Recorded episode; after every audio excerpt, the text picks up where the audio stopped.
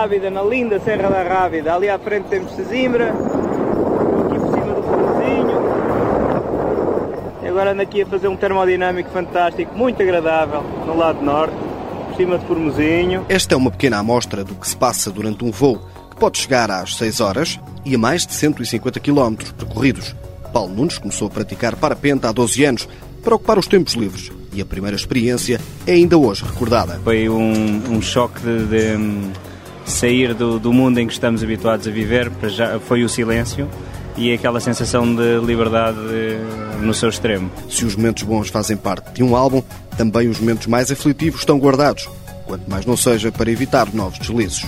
Ter ficado numa árvore, ter cometido um erro de pilotagem baixo e, como não tive planeio para chegar a um terreno liberto de árvores, fiquei pendurado numa árvore. Para se fazer parapente há requisitos necessários, desde dominar a aerologia a ter uma boa preparação física, mas essencialmente psicológica. Muito mental, especialmente o, o voo de competição tem muito de mental e de, de, de, psicológico. Paulo Nunes é técnico de tráfego de aviação comercial no aeroporto da Portela. É uma pessoa sempre bem disposta, tem sempre um sorriso e nos estágios mostra isso, mesmo nos momentos de maior tensão. Telefonar para eles, fazer-me passar por um jornalista para eles darem uma entrevista.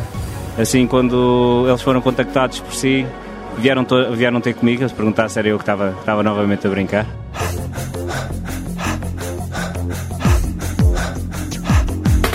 Paulo Nunes, 34 anos. Há dois anos ficou em terceiro lugar no Campeonato Nacional e o ano passado ficou em quinto.